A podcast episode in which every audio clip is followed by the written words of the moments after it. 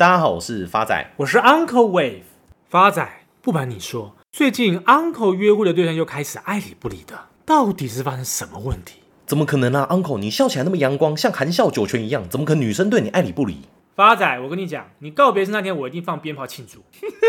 看，Uncle 不要这样子啊，不然这样子好了，我帮你看一下你跟女生聊天的内容，看到底问题出在哪里。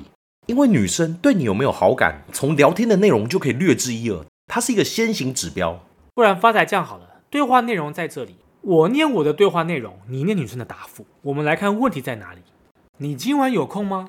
我太冷了，不想动。不然我开车接你。可是我会晕车。那我们就一起出来走走好了。我突然想起来，昨天截肢了。那我推轮椅过去找你。可是我截的是上半身。那你的下半身就交给我吧。Uncle 怎么讯息只到这里，后面就发不出去啊？你是不是被对方封锁啦？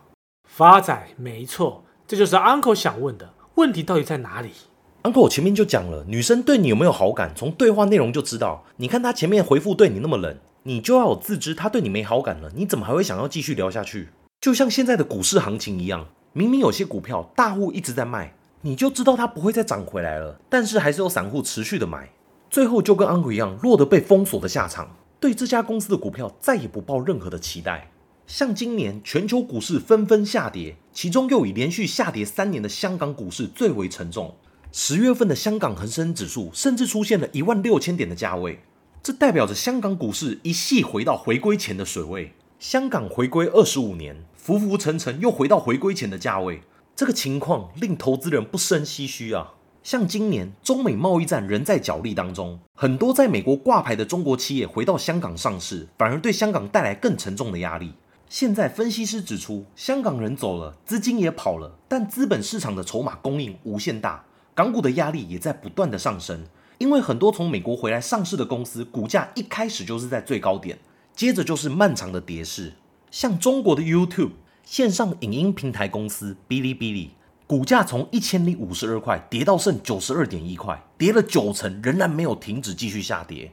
还有像抖音的竞争者快手也在香港上市。股价从第一天的四百一十七点八跌到现在剩不到四十七块，股价累计跌幅也达八十五个 percent 以上。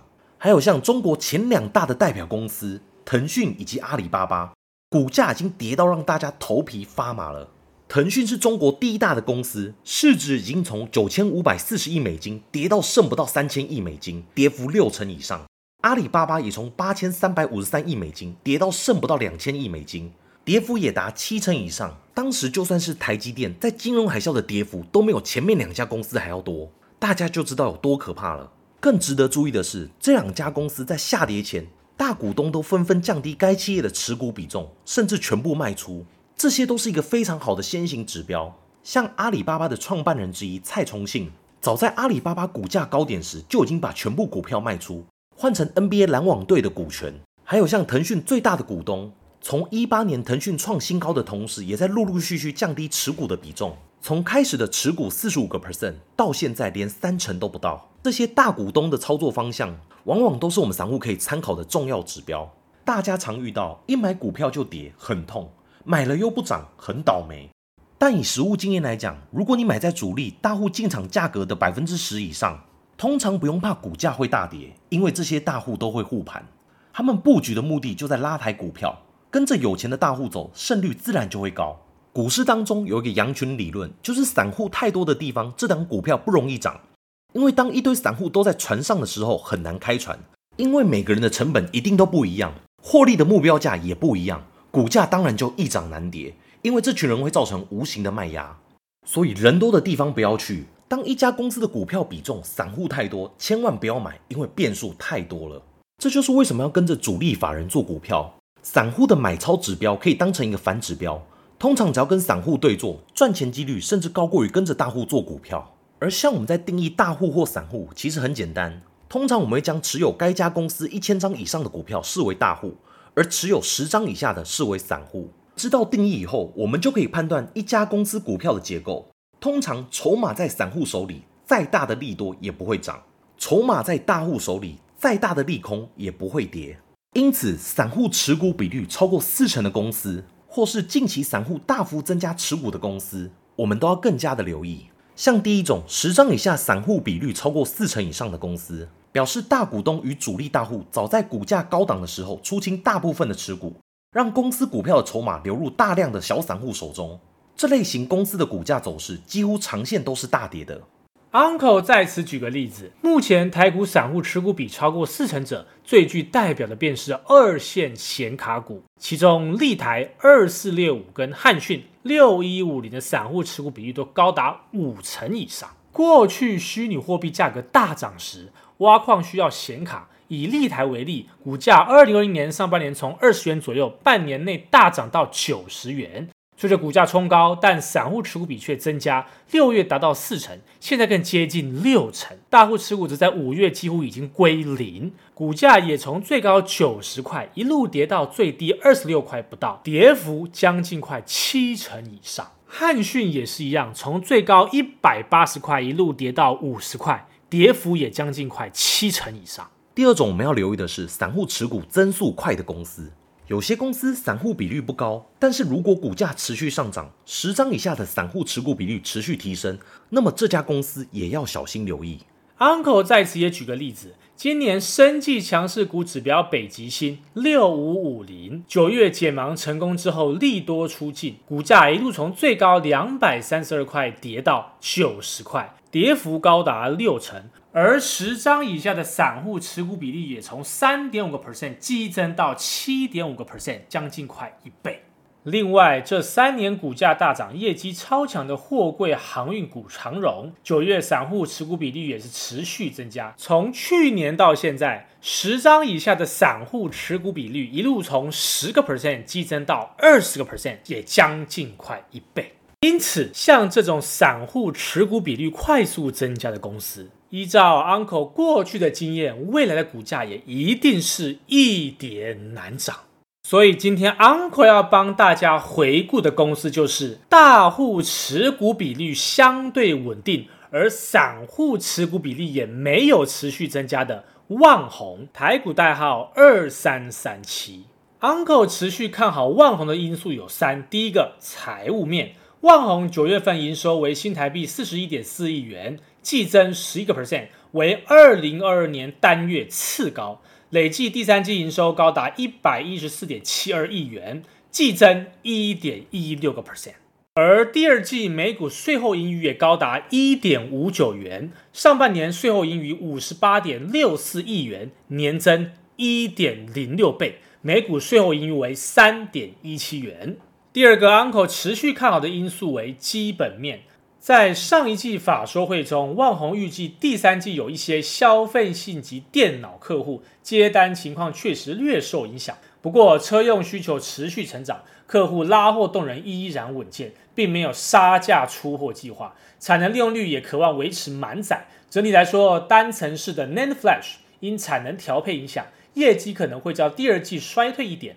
但晶圆代工业绩将维持高档，在此情况之下，旺宏有信心第三季营收较第二季成长，RM 的产品业绩有机会较第二季倍增，NOR Flash 业绩也较第二季成长。以财报目前公布的情况来看，第三季业绩符合预期。